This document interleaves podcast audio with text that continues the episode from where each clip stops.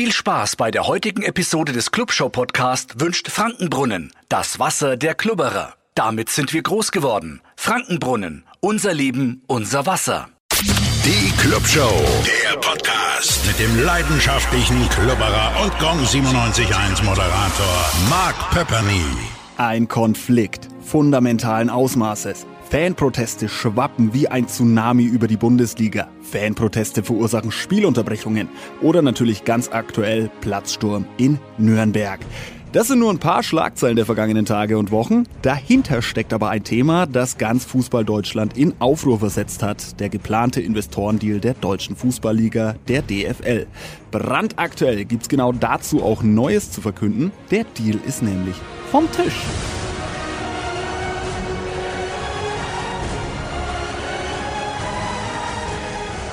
Am Mittwochnachmittag wurde offiziell bestätigt, es wird keine Investoren in der Bundesliga und zweiten Bundesliga geben. Die heutige Sonderfolge haben wir allerdings bereits Dienstagabend aufgenommen. Ich finde es trotzdem wichtig, dieses Thema und die ganzen Hintergründe des geplanten Deals nochmal zu beleuchten, damit man überhaupt versteht, was da so los war und wogegen die Fans überhaupt protestiert haben. Genau deshalb hört ihr diese Folge jetzt trotzdem, allerdings mit Stand vom Dienstagabend. Für die Folge hatte ich mir drei Vertreter aus der Nürnberger Ultras-Fanszene ins Rockstudio eingeladen und muss vorab auch dazu sagen, dass es sich nicht um eine neutrale Berichterstattung handelt, da ich in diesem Rahmen einfach die Seite der DFL nicht zu Wort kommen lassen konnte. Ich persönlich habe im Gespräch den neutralen Part übernommen, meine Gesprächspartner vertreten aber ganz klar die Seite der Fans. Und damit Servus ihr drei.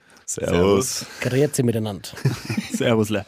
Stellt euch doch gerne einmal kurz vor. Ich fasse es kurz, ich bin der Vincent. Ähm, wir sind hier alle drei als Vertreter der Nordkurve Nürnberg heute da. Dem schließe ich mich an, ich bin der Alex, Servus. Ich bin der Christian und ich bin auch Teil der Nordkurve und ich müsste eigentlich eine viel dunklere Stimme haben, weil ich sozusagen altersmäßig deutlich älter bin wie meine jüngeren Mitstreiter. Sieht man dir aber nicht an.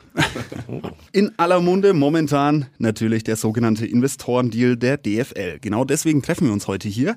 Was ist denn das? Könnt ihr das irgendwie zusammenfassen? Könnt ihr das irgendwie beschreiben?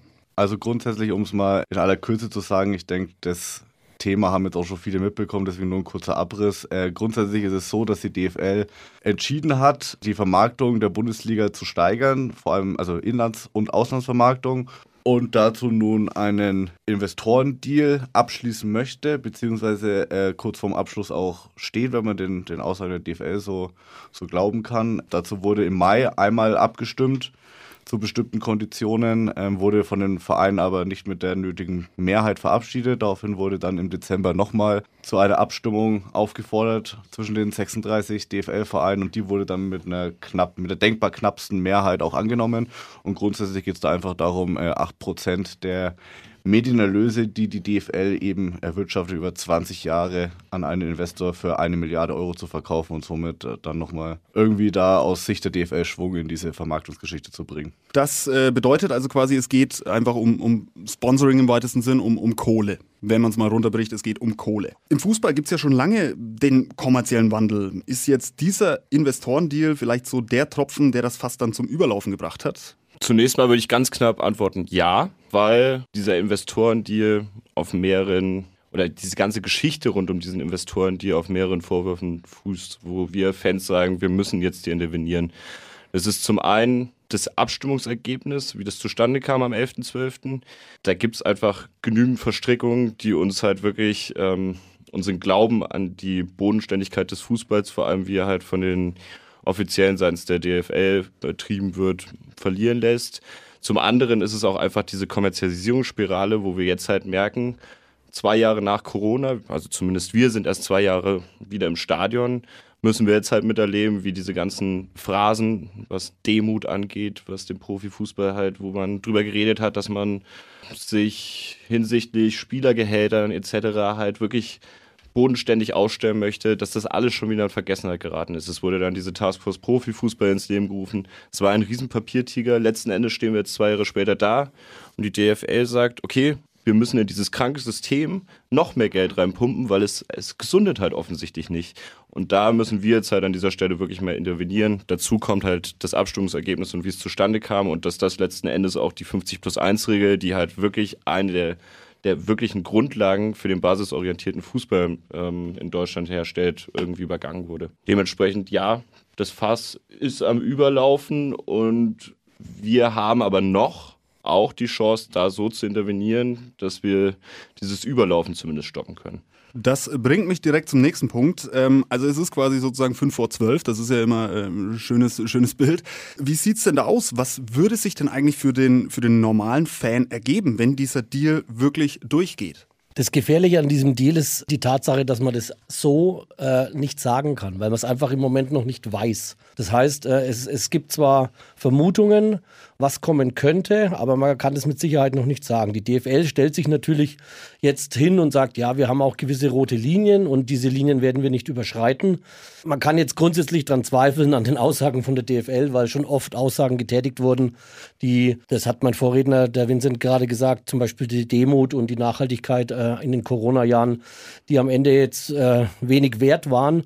Aber bei dem Deal im Speziellen besteht die Gefahr darin, dass diese Private Equity Investoren im Normalfall ihre Gewinne maximieren wollen. Und wenn der Deal über 20 Jahre geht, ist die Wahrscheinlichkeit sehr hoch, dass die ihre Rechte nach einigen Jahren weiterverkaufen. Das heißt, selbst äh, wenn derjenige, der jetzige Investor sagt, äh, ich fasse dieses oder jenes nicht an, äh, kann der nächste dann kommen, wenn die Anteile weiterverkauft wurden und kann sagen, was interessiert mich das Geschwätz meines äh, Vorgängers. Äh, ich und jetzt sage ich dann mal die Dinge, die kommen könnten. Ich zerstückle den Spieltag weiter, ich äh, verlege vielleicht einzelne Spiele ins Ausland, ich ändere den Spieltag auf weitere äh, Wochentage.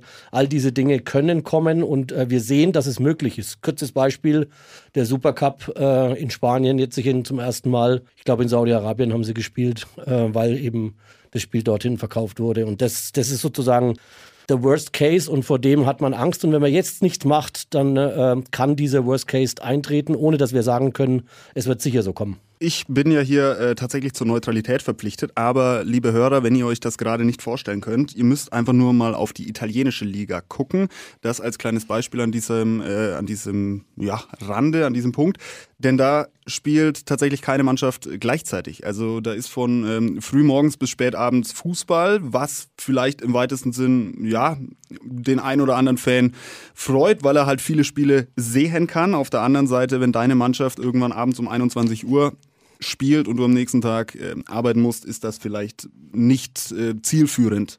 Und würde ich gleich nochmal anhaken. Mhm. Ja. Ähm, das ist ja auch wirklich das große Problem an diesem Deal, weil letzten Endes geht es da um eine Entwicklung einer strategischen Vermarktungspartnerschaft, um die TV-Erlöse zu, zu steigern. Aber es geht halt nicht darum, sich halt langfristig für nachhaltige Konzepte für die Vereine einzusetzen. Und das führt dann wiederum dazu, dass der Stadionzuschauer da komplett vergessen wird bei diesem Deal. Also wir reden da wirklich davon, dass diese, diese Spieltagszerstückelung, wie gerade schon beschrieben, natürlich nicht unbedingt durch den Investor selber offensiv vorangetrieben werden muss. Vielleicht ist der sogar durch seine roten Linien, durch diese Governance-Strategien, wie, wie sie die DFL beschreibt, auch begrenzt.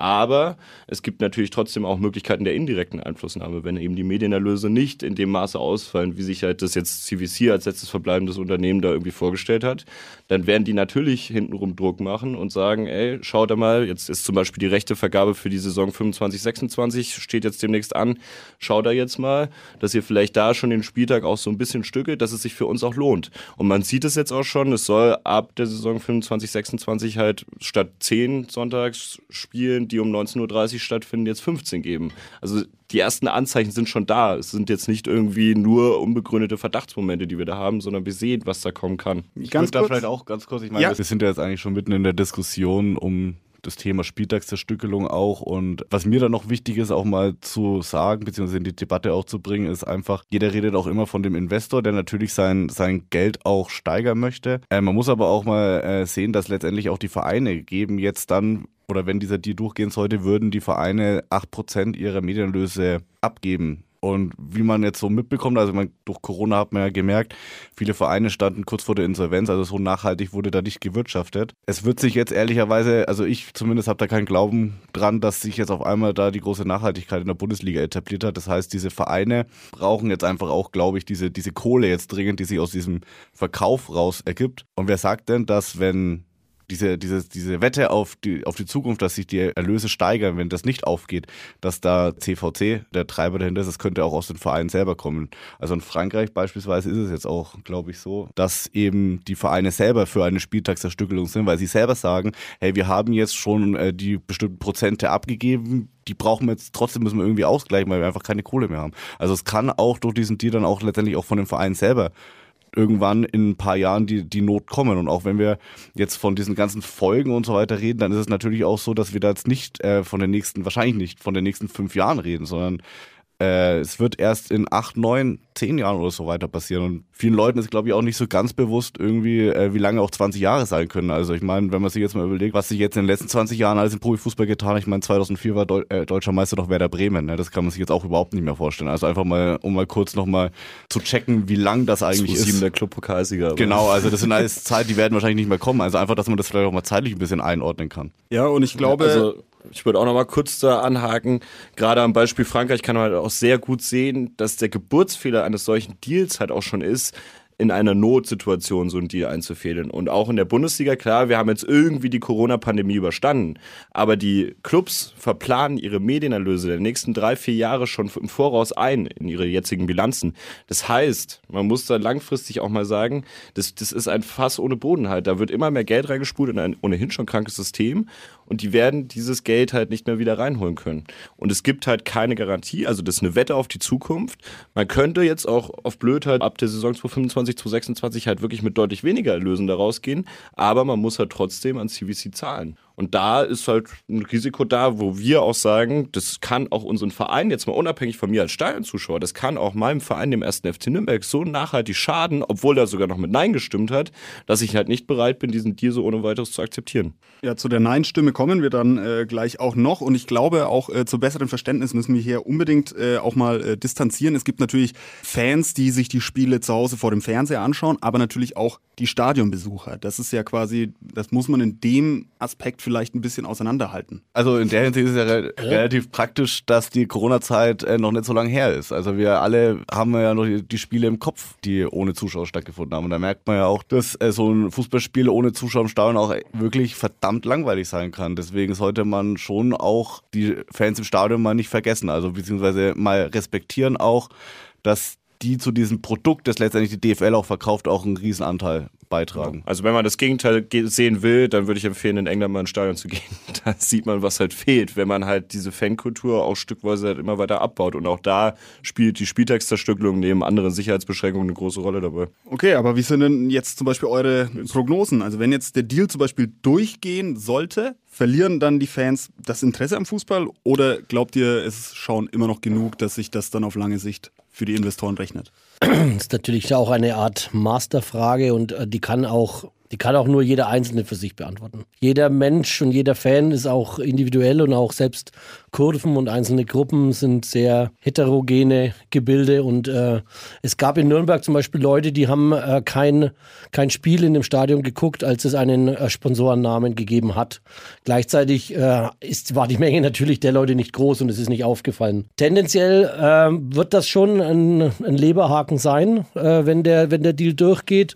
Aber äh, gleichzeitig sehen wir jetzt auch äh, mit diesen Protesten, wie viel, ja, also auch mit der, mit der Zustimmung, was diese Proteste äh, innerhalb der Stadiongänger und äh, wenn die Umfragen stimmen, ja auch innerhalb der Fernsehzuschauer und Fans allgemein, äh, welchen Zuspruch diese Proteste haben. Und es zeigt schon noch, welch, welch großes Potenzial da vorhanden ist und, und wie groß die Bühne auch ist, auf der wir organisierten Fans uns da, ja, auf dem wir da agieren. Und es wäre schon sehr, sehr leicht, diese Bühne herzugeben. Jetzt einfach zu sagen, ich bin dann mal weg, irgendwie, äh, ich, ich weiß, wer feiern würde, nämlich die Investoren und, und die Leute, gegen die wir sind. Die würden sich am allermeisten freuen. Insofern muss man das gucken, wenn das passiert, wie man dann damit umgeht. Aber das jetzt hin, dass man, dass man sozusagen von Bord geht als, als Gruppen, die, die in ihren Kurven schon seit Jahren äh, mit dieser fortschreitenden Kommerzialisierung kämpfen, das glaube ich erstmal nicht. Ich glaube, das ganz Wichtige an den Protesten, was wir aktuell schaffen, ist halt auch wirklich im breiten Stadionpublikum so einen Hallo-Wach-Effekt zu schaffen. Dass wir sagen, ey, wir haben da jetzt vielleicht auch wirklich viele Jahre lang diese Kommerzialisierungsspirale auch mehrheitlich beobachtet. Wir sind auch relativ unkritisch nach Corona zurückgekommen. Natürlich, wir haben uns unsere eigenen Werte zum Beispiel gesetzt und haben gesagt, damit können wir auch als Kurve zurückkommen. Aber dieses breite Stadionpublikum, das haben wir halt bisher mit solchen Themen nicht so wirklich fassen können. Jetzt ist halt aber wirklich ein Punkt, wo man halt auch durch die veränderte Protestform, muss man auch ganz klar sagen, halt deutlich deutlich mehr Menschen erreicht. Und es gibt halt, wie, wie Christian gerade schon berechtigterweise sagte, halt viele Umfragen, die halt eben belegen, dass die Stadionbesucher, aber halt auch das normale Publikum, was sich einfach mit Fußball auseinandersetzt, halt da durchaus Verständnis dafür hat. Und ich glaube, dieser, dieser Kipppunkt ist halt gerade relativ wichtig, dass wir halt mal die breite Masse mitnehmen mit den, mit den kleinen Themen oder halt den auch regional bezogenen Themen. Ich meine, wir hatten einen großen Kampf gegen den einen Sponsor dann mit einem Stadionnamen halt, den haben wir dann auch durch unsere Langatmigkeit gewonnen. Aber auf dieser breiten Bühne, wie jetzt gerade diese Fanproteste stattfinden, das gab es halt so in der Form für ein, ein dermaßen großes Thema auch noch nicht. Und da sind wir, glaube ich, gerade auf einem überraschend erfolgreichen Weg. Also da werden wir uns auch so schnell nicht von abbringen lassen. Und es ist ein extremer Mehrwert für den deutschen Fußball, was wir gerade machen. Jetzt habt ihr gerade schon über Proteste geredet. Gibt es denn da, also wird es denn weitere geben? Mal ganz trocken gefragt. Ich glaube, da kann man ganz trocken antworten.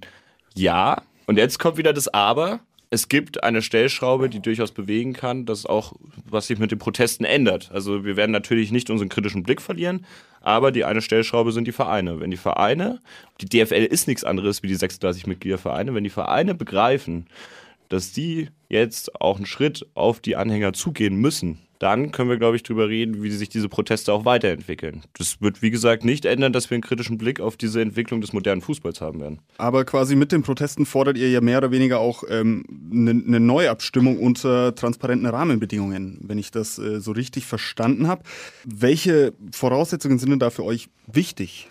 Dazu muss man vielleicht vorher auch mal erklären, überhaupt, warum eine transparente Abstimmung gefordert ist oder was das für einen Grund hat. Und zwar einfach, wie diese Abstimmung im Dezember auch mal ablief. Also ähm, es war eine geheime Abstimmung und dazu auch noch handschriftlich, äh, was so oh, auch anscheinend noch nie vorkam, was man so, was man so von verschiedenen Vereinsvertretern jetzt gehört hat.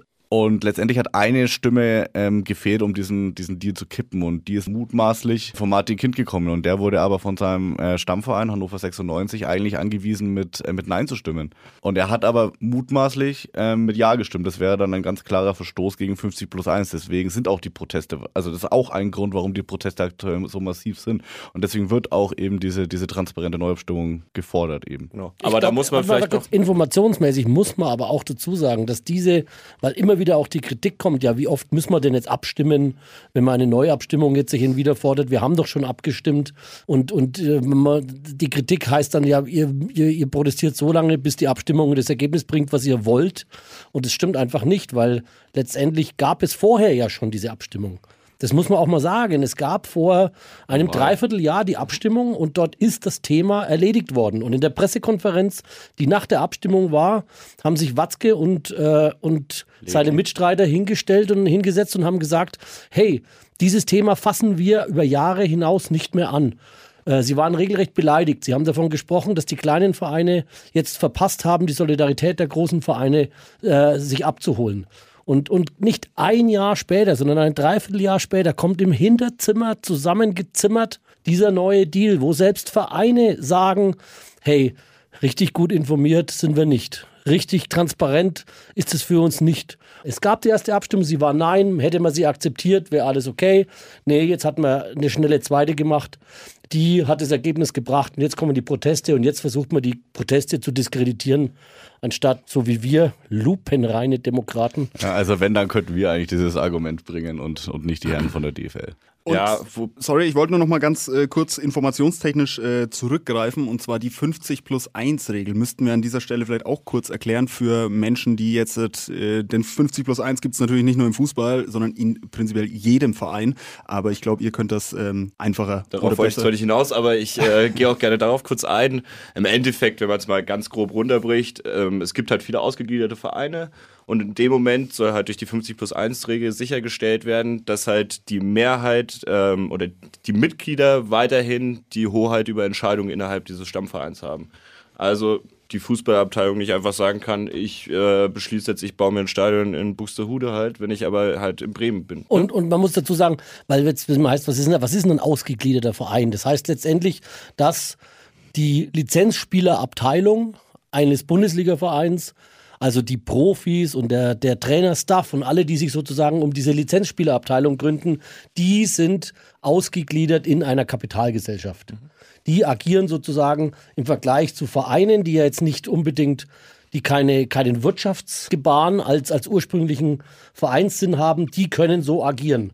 Aber die Mehrheit dieser Kapitalgesellschaft muss dieser Mutterverein haben. Also das heißt ausgegliedert. Um und da ist jetzt auch schon, da kommen wir nochmal zu dem Geburtsfehler dieses Deals zurück. Da ist halt ja nicht nur bei Hannover 96 die 50 plus 1 Regel letzten Endes mit missachtet worden, weil wir wissen, von keinem der Vereinsvertreter haben wir irgendeine eidesstaatliche Erklärung, dass die so abgestimmt haben. Die könnten uns halt, also natürlich wurde im Nachhinein, obwohl es eine geheime Abstimmung war, sind viele Vereinsvertreter an die Öffentlichkeit gegangen und haben gesagt, aus dem und dem Grund habe ich mit Ja oder mit Nein gestimmt.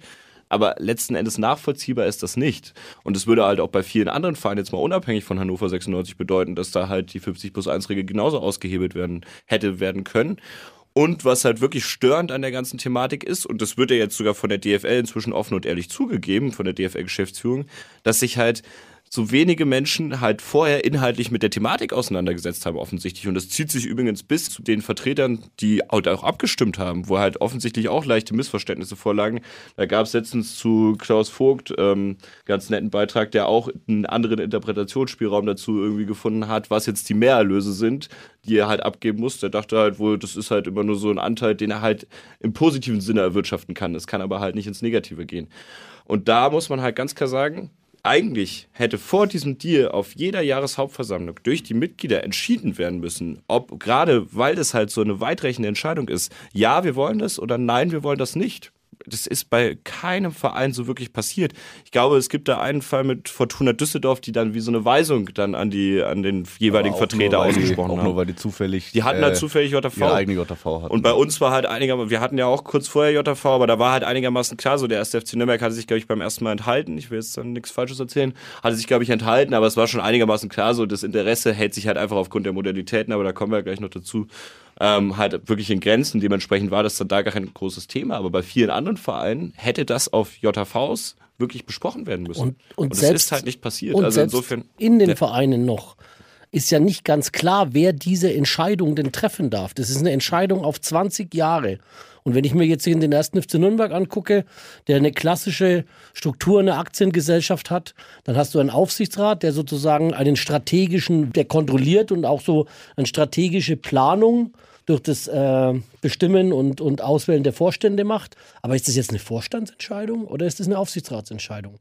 Auch das ist nicht so ganz klar. Es geht um 20 Jahre und beeinflusst das, das Wohl des Vereins auf 20 Jahre. Und da hat jeder Verein hat wegen unterschiedliche Strukturen, auch innerhalb des Vereins. Und das ist ja auch bei Martin Kind auch so das, das Problem.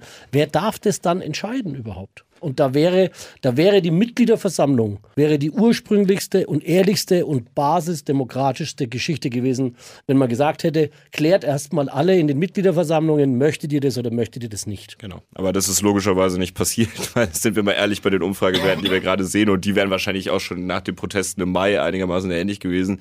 Diese, dieser Deal wäre halt so niemals verzogen worden, wenn denn halt die Mitgliederversammlung gefragt worden wären. Wie gesagt, ist der große Geburtsfehler und ich glaube, aus der Nummer kommt die DFL halt auch nicht mehr raus. Und darüber stolpern sie halt wirklich jetzt letzten Endes auch. Okay, also ich versuche das nochmal ein bisschen zusammenzufassen in meinen Worten. Also es ist im Prinzip so, ähm, wenn jetzt die Lizenzspielerabteilung, angenommen vom FCN, sagt, äh, ole ole, keine Ahnung, wir machen unser Wappen ab sofort grün, dann kann der Mutterkonzern, der Mutterverein sagen, nee, nee, Kollege, so geht das nicht, denn wir haben quasi 51 Prozent der, wie soll ich sagen, der, der, der, ja, 51 Prozent am Verein sozusagen. Und äh, wir stimmen das erstmal bei uns ab und wenn wir sagen, das ist eine gute Idee, dann äh, können wir nochmal reden. Kann Ganz man das einfach, der Mutterverein hat immer die Entscheidungshoheit. Genau.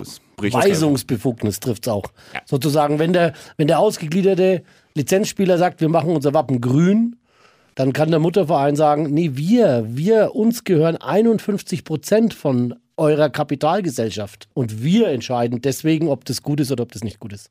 Okay, gut. Danke nochmal, dass du es zusammengefasst hast. Aber wir haben jetzt ganz viel über die, die, die schlechten Sachen an diesem Deal gesprochen. Gibt es denn vielleicht auch irgendwelche Sachen, wo ihr sagt, okay, das ist prinzipiell vielleicht eine gute Idee, man müsste sie nur anders aufziehen? Ich kann schon sagen, dass ich prinzipiell kein Problem damit hätte, wenn in Indien oder auch in Amerika jemand über ein Pay-TV-Angebot oder ein, ein On-Demand-Angebot Hoffenheim gegen Augsburg anschauen möchte. Wenn das jemand möchte, ja. Wenn er das möchte und dafür bereit ist, Geld zu bezahlen, dann habe ich damit auch kein Problem. Die Frage ist eher, ob, ob man dieses Geld jetzt über diesen Private Equity Investor holt oder ob man zum Aufbau zum Beispiel dieser Plattform, was immer wieder genannt wird, dass das ein wichtiger Teil ist, oder ob man eine Mischform aus Beteiligung der Vereine und, und Fremdkapital, was man von sich einer Bank bekommt, ob man das auch so hätte finanzieren können. Also es gibt Vereine, die sagen, ja, diese, diese Formen wurden nie geprüft. Das will ich jetzt nicht als sagen, dass dieses, dieses Pay-TV oder dieses On-Demand ein positiver Aspekt ist, aber es stört mich am Ende nicht, solange es zu meiner Uhrzeit im Stadion stattfindet, an dem Tag, wo es auch sonst äh, stattgefunden hätte und, und sich das Stadion nicht nach den Menschen richtet, die sozusagen am meisten Abos von diesem Pay-TV oder On-Demand abgeschlossen haben. Ich glaube auch, diese, diese Vermarktung, die ist auch in den ganzen Protesten auch eher zweitrangig. Ähm, es geht wirklich auch um, erstens halt um dieses, dieses wie ist, hat, hat diese Abstimmung stattgefunden und dann auch äh, eben, dass man sich einen externen äh, Investor reinholt, ohne andere Alternativen geprüft zu haben. Aber diese Vermarktungsgeschichte an, an sich, dass man da jetzt noch mehr Geld generieren muss. Ich persönlich sage, ähm, es ist in der Bundesliga oder im Fußball allgemein eh schon so viel Geld. Aber mein Gott, wenn sie da jetzt noch mehr Geld reinholen, da haben wir andere Probleme, dann reden wir wahrscheinlich eher über, über ähm, diese Verteilung der TV-Gelder und so weiter. Aber das sind dann eher so grundsätzliche Themen, weil das System eh schon krank ist und kaputt ist eigentlich. Aber das ist jetzt nicht der Kern dieses Protestes. Welche Bedingungen müsste denn der Deal haben, dass er vielleicht von euch oder generell von den Fans akzeptiert wird? Ja, grundsätzlich, also erstmal, ne, das hatten wir jetzt auch schon, äh, also erstmal müsste dieser Deal natürlich äh, transparent ablaufen. Ne? Das hatten wir jetzt eben, es müssten alle Mitglieder ähm, befragt werden, das muss von dieser Basis getragen werden. Erstmal, das ist mal eine Grundvoraussetzung. Und als zweites ist natürlich auch, wie gesagt, dieses, dieses Investorenthema halt äh, große, großer Reizpunkt, weil ich glaube halt, das gibt noch andere Möglichkeiten, eben diese eine Milliarde irgendwie aufzutreiben. Die wurden aber bisher eben nicht, nicht weiter geprüft. So, deswegen bin ich, würde ich jetzt nicht sagen, dass es irgendeine Möglichkeit gibt, diesen Investorendeal äh, gut zu machen, sondern vielleicht irgendwie andere, andere Deals mal in, in, in quasi, wenn man so möchte, in, in, in, ins Gespräch zu bringen. Weil diesen Investorendeal finde ich persönlich, den finde ich äh, von Grund auf äh, kritisch, weil man sich eben dann einen dritten Partner reinholt, unnötigerweise quasi. Man ist dann immer in der Abhängigkeit und das ist das Schlechteste, was man machen kann, sich in eine Abhängigkeit zu begeben. Zu einem Zeitpunkt, wo, wie wir es ja auch schon vorhin hatten, die Vereine sind größtenteils eh schon verschuldet halt. Und da zu diesem Zeitpunkt sich dann noch einen externen ins Haus zu holen, das kann halt, also dieser Deal kann so nicht gut werden. Und okay, da müssen wir eigentlich auch gar nicht drüber reden, ob es da irgendeine Chance gibt, wie wir dem irgendwie zustimmen würden. Weil zum jetzigen Zeitpunkt ist der verfehlt. Die Vereine sollen bitte erstmal über fünf bis zehn Jahre mal nachhaltig wirtschaften, ihre Finanzen konsolidieren. Die sind krank aus Corona rausgekommen und holen sich jetzt die nächste Pest ans Bein. Das erinnert unglaublich an Meske und seinen größten Wahn, der hier ausgliedern wollte in einer Zeit, wo der FC Nürnberg in der zweiten Liga gegen den Abstieg spielt. Ja, also das haben auch alle damals gesagt, hey, du gliederst aus, wenn du, wenn du gerade eine Welle hast, auf der du reitest, dass du dich möglichst teuer verkaufen kannst. Aber hat beim Meske nicht funktioniert und ich, ich kämpfe hier mit meinem. Das ist auch grundsätzlich ein Problem, das wir da sehen. Viele, viele Funktionären, die aktuell an der, an, der, an der Macht sind, sage ich jetzt mal, denen geht es auch, glaube ich, gar nicht so richtig drum, ähm, was ist denn eigentlich in 15, 20 Jahren, sondern geht es erstmal nur drum, dass sie in ihrer Vita stehen haben, hey, ich bin der, in meiner Zeit kam dieses große Geld rein. Und was dann in fünf Jahren ist, wenn die nicht mehr in dem Verein sind, wenn sie sich schon längst in die, in die nächste Branche gestürzt haben oder sonst was machen, dann ist es ja egal. Wenn der Vita steht drin, dass sie erstmal das Geld reingeholt haben und die Nachfolger können sich dann mit dem ganzen Ärger, der danach kommt, dann rumschlagen. Aber lass uns das mal weiterspinnen. Angenommen, äh, das geht durch oder da passieren noch ganz andere Sachen. Also wieder um auf äh, Italien zurückzukommen, quasi, da ist es ja auch so ein TV-Rechte-Vertrag.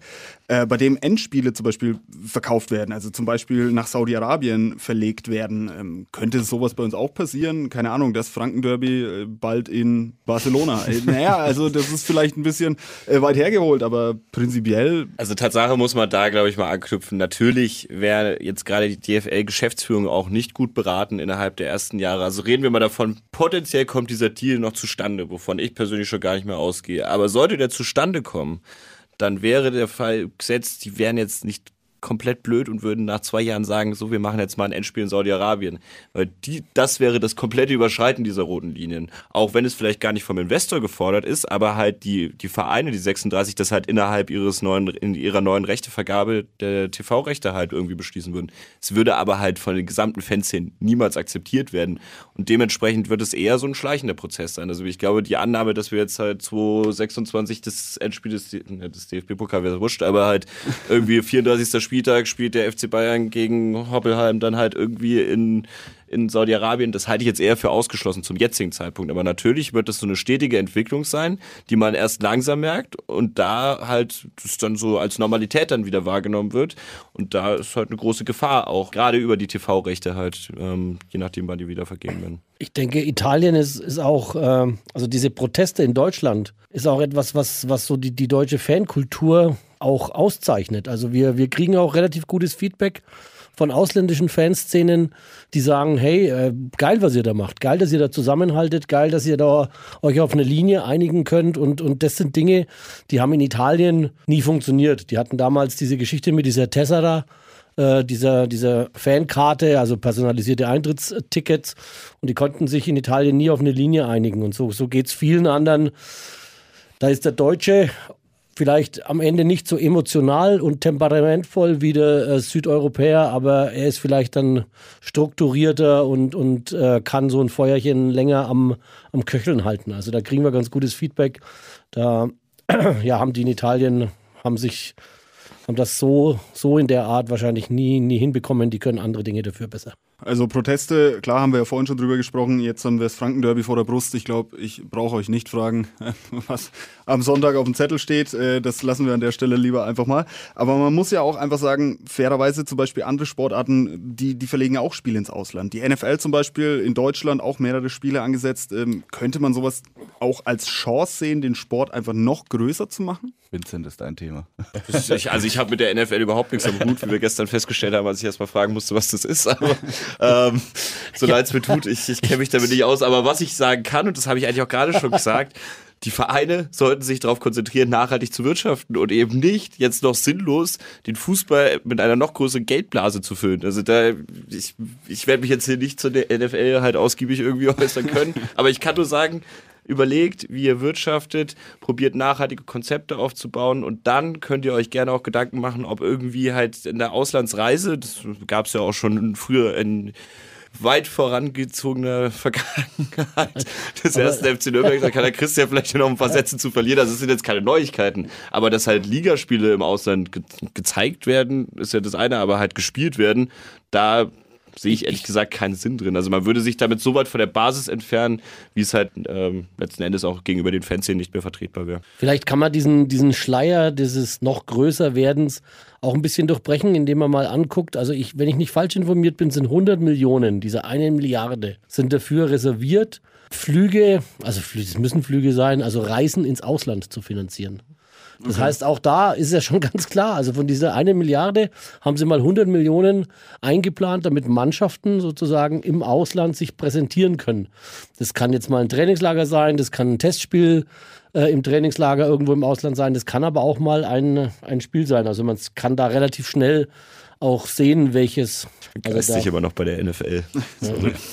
letztendlich ist ja, um auch vielleicht noch äh, den Bogen jetzt zur NFL zu schlagen, letztendlich ist ja die NFL eigentlich, ich meine, ich bin jetzt auch, ich weiß nicht, ich glaube, wir alle drei sind jetzt keine Football-Fans. Ja, ich habe Super Bowl geguckt. Du Super, okay, ja, ich nicht. äh, aber letztendlich ist ja genau der Super Bowl, ähm, ist ja letztendlich ähm, das, was wir alles nicht wollen eben. Also dieser äh, Spiel selber ist ja eigentlich mittlerweile zu einer reinen Werbeveranstaltung verkommen. Und genau das wollen wir eben nicht. Und da reden wir jetzt noch gar nicht über die, die Spiele, die jetzt mittlerweile in Deutschland stattfinden. Das hatten wir jetzt auch schon die ganze Zeit. Aber dieser Super Bowl ist ja mittlerweile genau eine reine Kommerzveranstaltung, auch mit dieser Halftime-Show und so weiter. Ähm ich wollte noch anmerken, dass auch die, die Frage, die du gestellt hast, kann man den Sport dadurch noch größer machen. Ich glaube, der Sinn von Sport ist nicht, ihn immer größer zu machen. Das ist einfach ein Systemfehler, dass man schon sagt, ist es denn wirklich der Sinn, dass es immer größer wird? Wenn, wenn, wenn immer größer heißt, ja, ein Weitspringer springt immer weiter und ein 100-Meter-Läufer läuft immer schneller, dann ist das der sportliche Wettbewerb. Aber die, die Vermarktung immer größer zu machen, heißt nicht zwangsläufig, den Sport größer zu machen.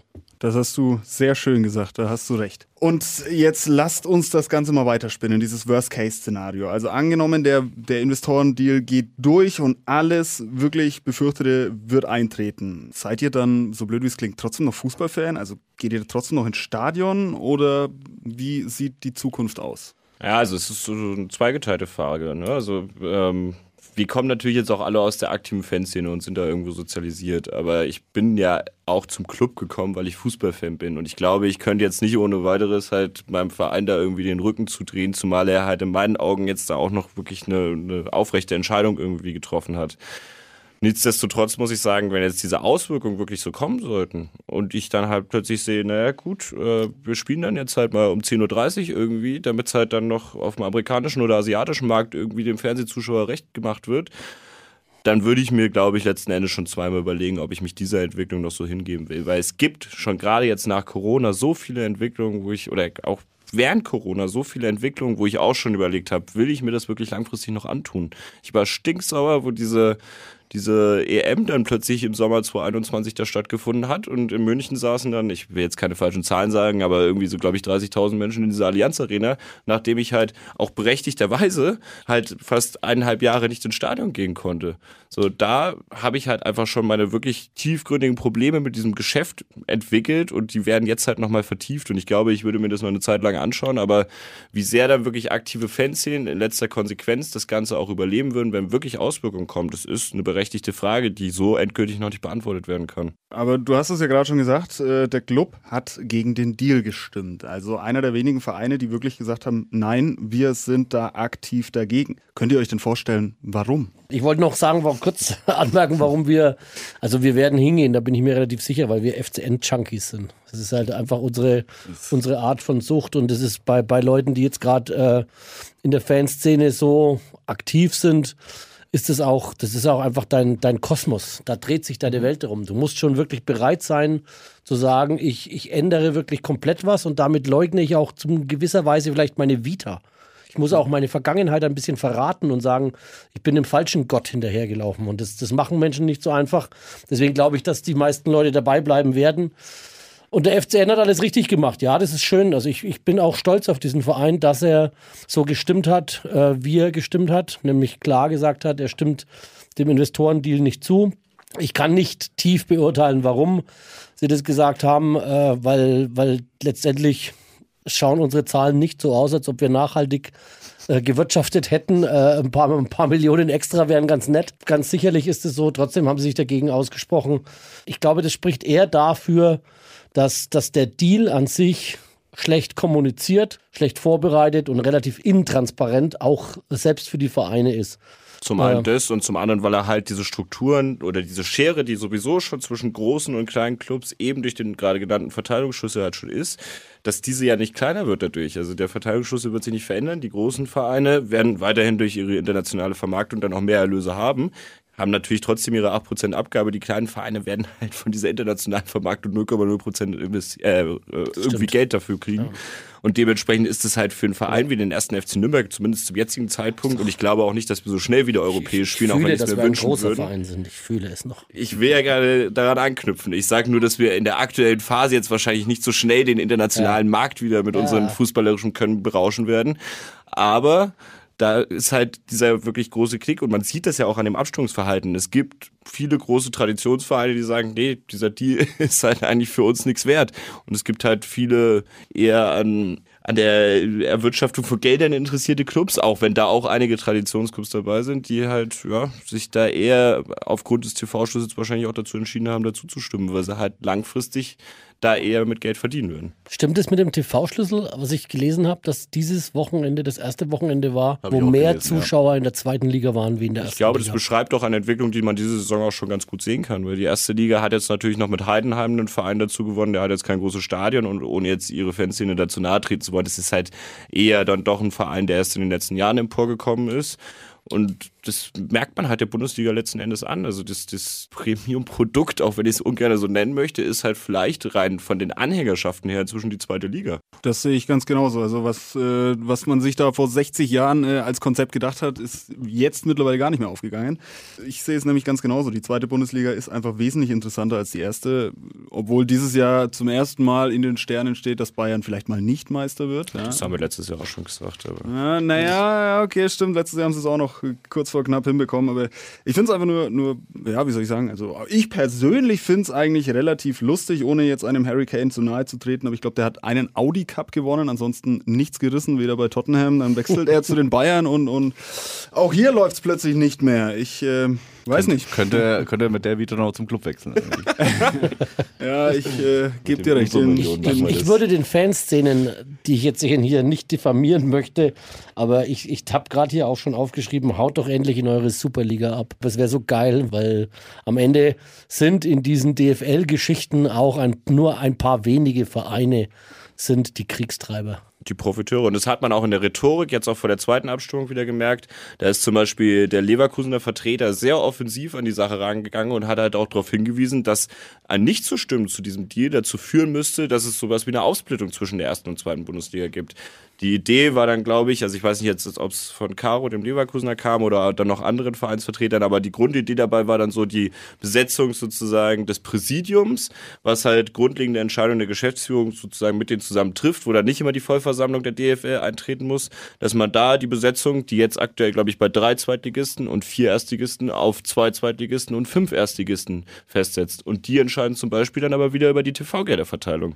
Also es ist da schon auch massiver Druck der großen Treiber hinter diesem Deal gemacht worden. Und wenn man sich die Besetzung des Präsidiums anschaut, dann sind drei dieser Treiber da schon mal mit drin. Das ist der Hellmann, das ist der Watzke und das ist der Dresen von Bayern. Die haben alle ein sehr berechtigtes Interesse daran, dass dieser Deal durchgeht. Und das merkt man auch in ihrer jetzigen Kommunikation. Wobei gerade auch, äh, wenn ich da mal persönlich was dazu sagen darf, äh, der Helmer natürlich auch da mittlerweile mein persönlicher Hassobjekt ist, weil äh, Eintracht Frankfurt war 2016 noch in der Relegation gegen einen Club und ich glaube, wenn die in dieser Situation jetzt stecken würden, dann würde der Hellmann der Erste sein, der gegen so einen Deal votieren würde, meiner Meinung nach.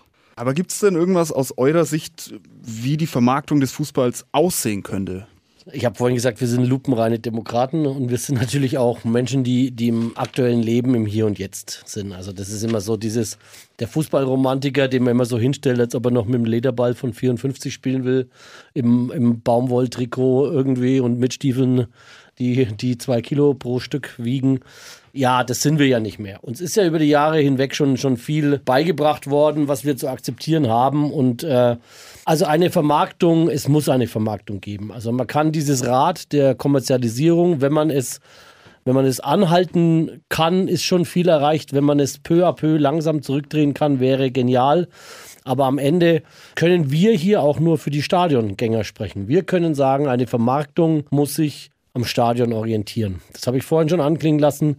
Das heißt, wenn, wenn ein Spiel in, äh, in Indien gezeigt wird, dann heißt es aber nicht, dass es zu einer Zeit gezeigt wird, die in Indien genehm ist, sondern es hat äh, zu einer Zeit gezeigt werden, äh, wie sie eben in Deutschland etabliert ist. Wie es möglich ist für, für Fans äh, des Heim- und des Auswärtsvereins, ihren Tag zu gestalten, wie sie ihn gestalten. Und das liegt eben auch daran, dass die Gestaltung dieses Tages eben nicht allein dieses Spiel ist, sondern dass die Leute, die ins Stadion gehen, das Stadion auch als einen sozialen Ort erfahren, als einen Ort, wo, wo viele Dinge stattfinden. Wir haben hier in Nürnberg in letzter Zeit auch häufig mit Trauersachen zu tun, irgendwie, wo man sich austauscht, wo man, wo man über Dinge redet, die auch, die vielleicht auch wichtiger wie dieses Spiel sind. Und, und daran muss sich der Fußball orientieren und dann sind wir bereit, glaube ich, viel mitzugehen und auch viel, viel Vermarktung zu akzeptieren.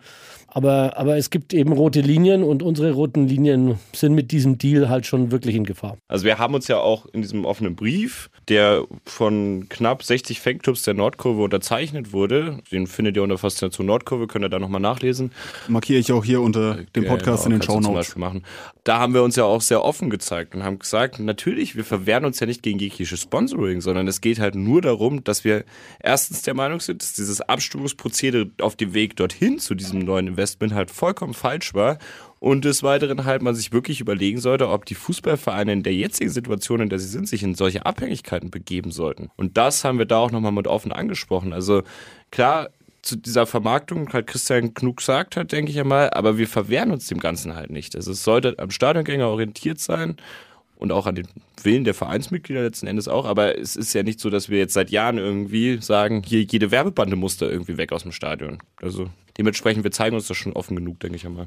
Der erste Investor, um jetzt äh, wieder auf den, den eigentlichen Deal zurückzukommen, der erste Investor Blackstone ist ja äh, schon abgesprungen und ich habe gesehen, ich glaube 76, mehr als 76 Prozent äh, der befragten deutschen Fußballfans lehnen den Deal ab. Verbucht ihr das Ganze denn schon so als Teilsieg quasi gegen diesen geplanten Deal? Also ich glaube, inzwischen kann man schon davon sprechen, dass wir da in einer Situation sind, die uns auch selber ein bisschen überrascht. Ähm, wir hatten gestern oder wahrscheinlich jetzt ein paar Tage später, wenn diese Sendung dann auch mal präsentiert wird dem Publikum. Aber äh, gab jetzt zum Beispiel diese Sendung bei Hart aber fair, wo dann plötzlich Martin Kind, und ich glaube, von dieser Situation hat er auch in seinen schlimmsten Albträumen noch nicht dran gedacht, dass er im, im öffentlichen Fernsehen hockt und sich irgendwie für sein Abstimmungsverhalten erklären muss. Das hat man ihm dann auch angemerkt, also damit war er sichtlich überfordert. Aber allein die Tatsache, dass wir so weit kommen, dieses Thema auf eine so breite Plattform inzwischen zu bringen, damit hatten wir halt Ende Dezember auch nicht gerechnet und man muss auch ganz klar sagen, da war eher schon so diese Enttäuschung, okay, wir sind wieder komplett übergangen worden. Und jetzt ist es natürlich so, wir sehen jetzt, Blackstone springt ab. Das DFL-Präsidium ähm, hat gefühlt jeden Tag irgendwas zu vermelden, was sie jetzt untereinander da auskaspern. Man merkt auch, dass der DFB ganz klar jetzt inzwischen gesagt hat, ey, liebe DFL, überlegt euch mal, ob das wirklich so zur Einhaltung der 50 plus 1 Regel beiträgt. Und all diese Schritte führen zu so einem Gesamtmoment, der ganz klar, ein Gesamtmomentum, was ganz klar auf unserer Seite ist und was halt nicht unsere Seite beschreibt da für mich halt wirklich die Seite der Vereinsmitglieder, der Stadiongänger. Man hat sich da jetzt mal lautstark geäußert. Natürlich sind die Ultraszenen da die Vorreiter, aber diese breite Akzeptanz, die war so nicht erwartbar und die hat man sich wahrscheinlich auch erst durch diese neuen, doch verschärften, aber immer noch inhaltsstarken Proteste erkämpft. Und das kann man auch sagen, dass dass wenn man jetzt auf das letzte Spiel zurückgeht äh, gegen Kaiserslautern, dass das die Aktion dort äh, dieses Betreten des Innenraums. Das ist natürlich eine krasse Aktion und es ist uns auch schon klar, äh, dass das eine krasse Aktion ist.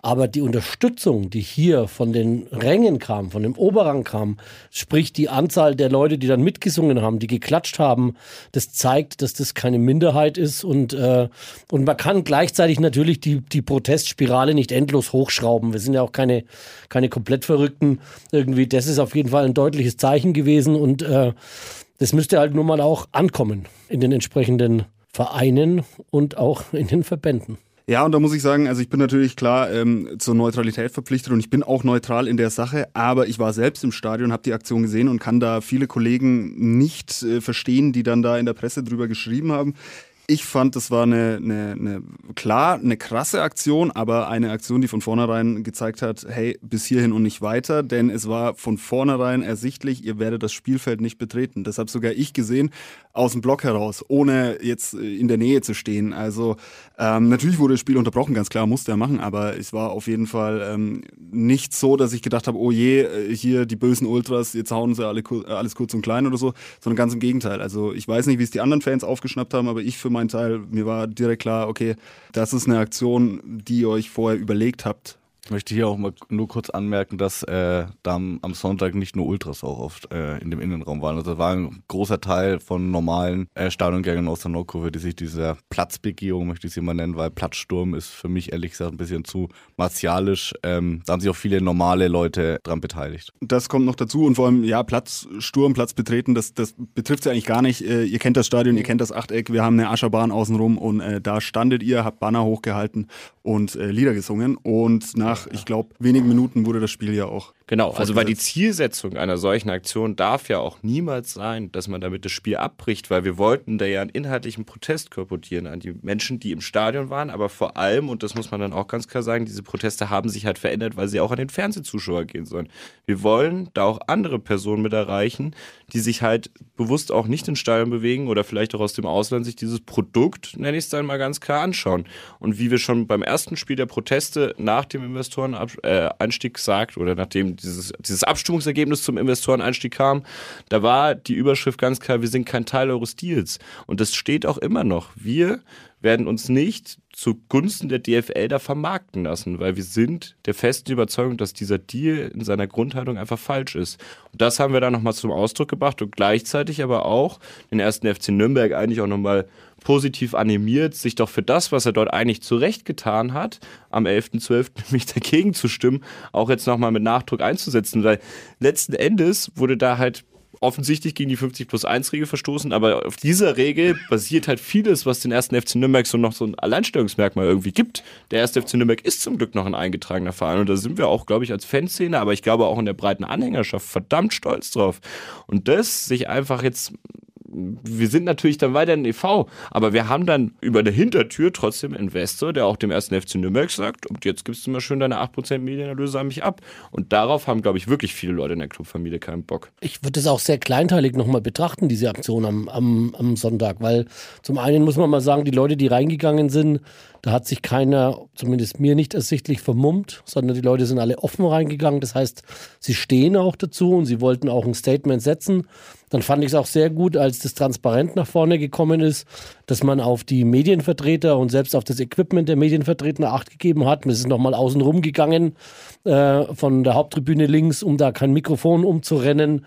Äh, all das sind so Kleinigkeiten, die zeigen, dass diese Aktion sozusagen, ja, krass, krass, den Innen, Innenraum zu betreten. Aber ein Tennisball, der auf dem Platz fliegt, ich will jetzt nicht sagen, dass der krasser ist, aber das ist nochmal eine andere Stufe. Wir haben auf das Spiel sozusagen nicht eingegriffen, sondern wir haben, wir haben nur sozusagen unsere Position äh, fernsehgerechter äh, gestaltet äh, und waren aber auch dann, als es hieß, Polizei kam, äh, super besonnen, was auch durchgesagt wurde von den Vorsängern, ruhig bleiben, keine Auseinandersetzungen und dann, als es geklärt war, auch super schnell wieder zurückgegangen. Also ich, ich kann ich, ich kann verstehen, dass ein Verein das am Ende nicht gut findet, aber äh, wenn man es genau betrachtet, dann, dann gibt es da schon Nuancen, äh, wo man sagt, hey, doof haben sie es auch nicht gemacht. Ja, wie gesagt, ähm, also ich will euch da nicht in Schutz nehmen oder, oder das, das, das Stadion oder das Personal oder sonst wen. Ich kann nur sagen, von meiner Sicht aus ist das alles äh, friedlich und durchdacht abgelaufen. Aber wie schätzt ihr denn jetzt zum Beispiel die weitere Entwicklung hinsichtlich ähm, der, der neuen Neuabstimmung ab? Also ihr fordert ja quasi eine Neuabstimmung. Äh, wie denkt ihr denn, geht es da weiter? Also da ist aktuell schon viel Bewegung drin und man hört es jetzt auch regelmäßig, dass im Präsidium da viel beratschlagt wird, wie kann man weitermachen. Da sind sicherlich die Proteste hauptverantwortlich für diese Bewegung im Präsidium, die sonst halt zumindest in den ersten Wochen der Proteste dann noch relativ starr und stur waren inzwischen merken die halt, ihnen, läuft da so einiges davon und sie haben wenig Kontrolle, weil viele Vereinsvertreter gefordert haben, auch öffentlich gefordert haben, wir wollen noch mal eine transparente Abstimmung. Ich finde dieses Wort Zweitabstimmung theoretisch auch ein bisschen problematisch, weil wir sind schon bei der Drittabstimmung dann letzten Endes, weil es gab ja schon die Abstimmung im Mai und da wurde dann von den Vertretern, die dafür waren, dann gesagt, naja, wir machen aber keine Zweitabstimmung. Also bleibe ich mal beim Wort Drittabstimmung jetzt. Dabei geht es uns vor allem darum, dass transparent abgestimmt wird und aber auch unter Beachtung der 50 plus 1 Regel, was für mich zumindest impliziert, zunächst werden mal die Mitglieder der Vereine befragt, wollt ihr diesen Deal? Wie sind überhaupt die Ausgestaltung dieses Deals? Weil das würde ich gerne als Mitglied meines Vereins auch wissen halt. Das habe ich aber bisher noch nicht in vollster Form erfahren, weil ja noch gar kein Vertrag auch mit diesem möglichen Investor vorliegt. Also da sind noch so viele Undefiniertheiten. Dann würde ich mir wünschen, dass mir das mein Verein auch mal erklärt, dass ich auch ein gewisses Mitspracherecht habe, ob das jetzt über eine außerordentliche JV geregelt wird oder halt auch bei der DFL implementierte Fanclub-Dialoge. Da gibt es relativ viele Mittel, die eigentlich ausgeschöpft werden könnten, die auch der DFL letzten Endes die Legitimation zur Umsetzung dieses Deals geben würde. Was halt nicht gehen würde, wäre jetzt einfach halt auf die Schnelle zu sagen, naja, wir stimmen jetzt nächste Woche nochmal ab mit der Mitgliedervollversammlung. Wenn 51 Prozent der Mitglieder sagen, hier, das machen wir jetzt so, dann ist das für uns in Ordnung. So weit würde ich nicht gehen, sondern ich sage schon, gleiche Bedingungen wie bei der Abstimmung am 11.12 vorherige Mitgliederbefragung und alles schön transparent, dass wir letzten Endes auch wirklich mal sehen können, welcher Vereinsvertreter wie abgestimmt hat. Okay, aber angenommen, das wird alles so durchgezogen und der Deal würde trotzdem kommen, weil einfach die, die Mehrheit der Vereine sagt, jo, wir machen das. Würdet ihr das akzeptieren?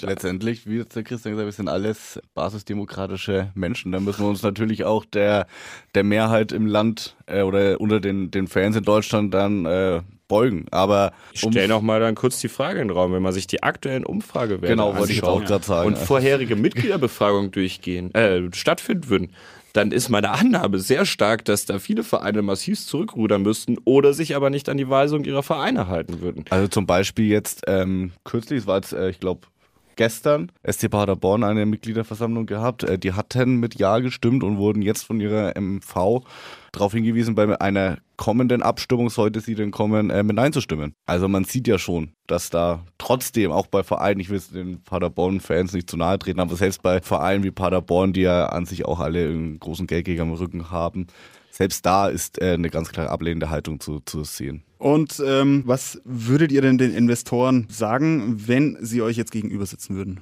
Wir haben da ja. schon mal drüber gerätselt, was ich da machen würde. Und es, es, war auch kontrovers. Aber ich glaube, ich würde ihnen tatsächlich mal anbieten, dass sie mal ein paar Spieltage mit bei uns ins Stadion kommen und sich mal anschauen, was den deutschen Fußball eigentlich wirklich ausmacht. Und das ist halt im Gegensatz zu England, wo ich vielleicht einen Top-Fußball habe, es sind volle Stadien, es sind lebendige Stadien, es sind lebendige Vereine. Und ich natürlich, diese Investoren sind irgendwie an, ihr, an ihrem Gewinn irgendwie interessiert. Mag alles sein. Aber ich würde ihnen zumindest mal gerne zeigen, was eigentlich den deutschen Fußball ausmacht. Und vielleicht erkennen sie dann auch, dass sie hier einfach auch fehl am Platz sind. Vielleicht kann man auch sagen, dass der Investor, also ich, ich, ich kann mich ja auch nur engagieren und kann ja auch nur für meine Sache eintreten, wenn ich an meine Argumente glaube. Und ich, ich, ich denke, wenn ich, wenn man die Möglichkeit hätte, das mit einem Investor äh, jetzt mit einem Gesandten des Investors, weil Investor ist ja auch so, das ist ja auch so ein ja, Konsortium, so, ja. ja. Äh, wenn man dem das erklären würde, das habe ich gestern ein bisschen äh, bei Hard Aber Fair mit dem Markus Bubble gesehen, der, wo ich das, das Gefühl hatte, der hat seine Meinung auch geändert in der Sendung, weil er, weil er zugänglich war für Argumente und weil er sich das angehört hat. Und, und wie wir vorhin schon gesagt haben, es verschließt sich hier niemand per se einem Sponsoring und letztendlich vielleicht sogar auch keinem Investor unter gewissen Voraussetzungen. Aber äh, so wie es jetzt ist und wie sich auch jetzt hin, wie sich schon wieder andeutet, dass sie sozusagen jetzt mit so einer Mini- Abstimmung. Ich habe es nicht ganz gecheckt, aber es passiert auch täglich was Neues, äh, dass jetzt sozusagen vielleicht mit einer einfachen Mehrheit äh, der Deal zu Ende verhandelt werden kann. Ja, sie wollen das möglichst schnell durchziehen. Sie wollen das bisschen, das im Hinterzimmer gemacht, irgendwie im Vorderzimmer schnell durchgewunken, irgendwie und die paar Störenfriede, die aber leider eine Mehrheit sind, ja, die, die, da weiß man, dass das Junkies sind, die zu ihren Fußballvereinen weiterhin gehen werden. Aber es ist nicht cool. Ich möchte aber trotzdem jetzt, äh, war relativ persönliche Worte von euch beiden, dann mache ich jetzt hier mal ein bisschen Die Radikalen. den, den Radikalen, äh, den Vertretern von der DFL, den würde ich äh, entweder neuen, neuen Job äh, anregen oder den, den frühzeitigen Ruhestand ans Herz legen. Also da hat's gemacht, ja eh bald. Die anderen können gerne nachziehen.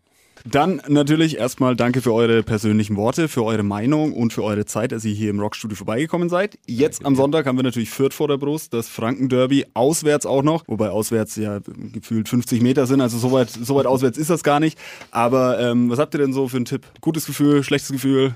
Ich muss anfangen, oder was? Der, ja. der, der, der Tipp, ich habe gar keinen, also sportlichen Tipp habe ich gar nicht. Also ich habe äh, ich hab zwar vorhin gesagt, die Protestspirale lässt sich nicht unendlich steigern, aber ich arbeite noch daran, dass eine Cessna auf dem Platz landet irgendwie und es steigen Radikale aus, die dann endgültig den, den Abbruch herbeisehnen. Nee, äh, äh, es lässt sich nicht unendlich steigern. Ich, ich, ich freue mich auf das Derby immer wieder.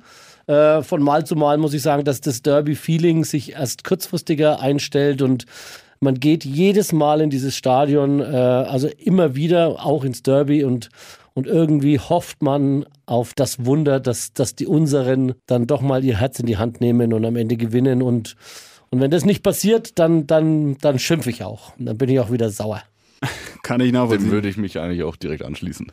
Dem habe ich auch nichts mehr anzufügen. Nur meine Hoffnungen halten sich klassischerweise eher Grenzen, aber gut. Okay, aber Aber dann. ich glaube äh, an die Chester, die auf dem Platz fliegt. Also von daher. Okay, alles klar. Aber Klopf auf Holz und dann äh, wünsche ich uns allen einen wunderbaren Derby-Sonntag mit natürlich Sieg Nürnberg. Die Clubshow ist ein Podio Original Podcast. Idee und Moderation Mark Pepperny. Produktion Mark Pepperny mit Unterstützung des Funkhaus Nürnberg.